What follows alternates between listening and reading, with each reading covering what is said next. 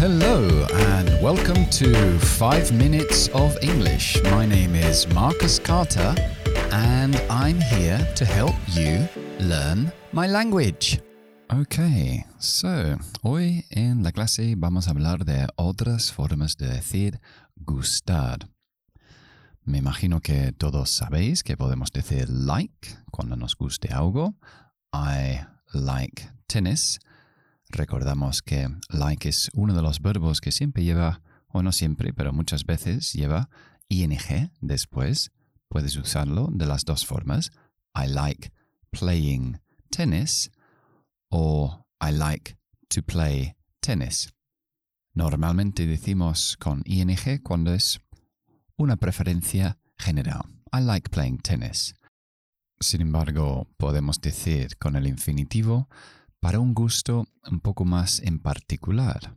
Por ejemplo, I like to play tennis when I go on holiday.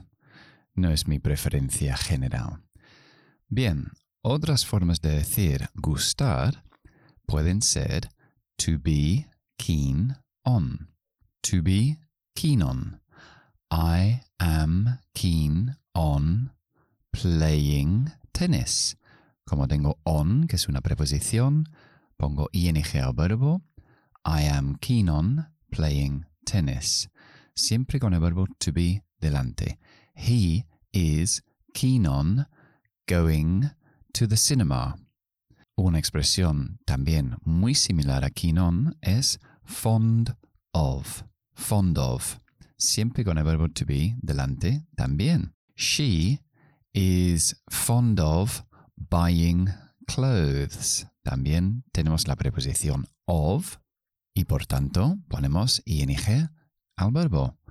We are fond of going to the cinema. Nos gusta ir al cine. Bien, esas son dos expresiones muy comunes en inglés, to be keen on o to be fond of. Y os voy a decir alguno más para subir un poco el nivel. El primero es relish, escrito R-E-L-I-S-H,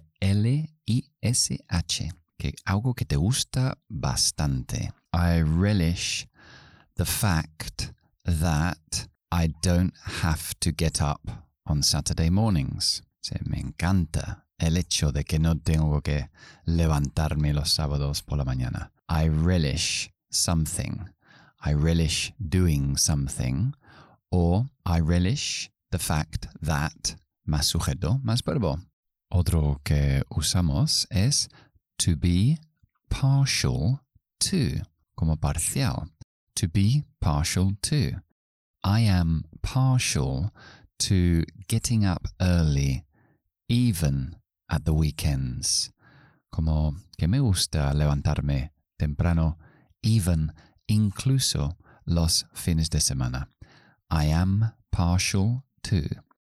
Ok, es la hora del idiom del día y hoy vamos a ver diferentes formas de decir volverse loco. Bien, el primero es to go crazy. También puedo decir go mad. También puedo decir go bananas. Y luego esos verbos, si queremos decir que algo me vuelve loco, usamos el verbo conducir y decimos um, that noise drives me mad. Me conduce loco, me vuelve loco. En el mal sentido. O that noise drives me crazy. O that noise drives me bananas. También se puede decir. Y si quieres decir me estoy volviendo loco, utilizamos el verbo ir. I am going crazy. I am going mad. O I am going bananas. Okay, eso es todo por hoy. I hope you enjoyed the program. I'll see you next time. Bye bye.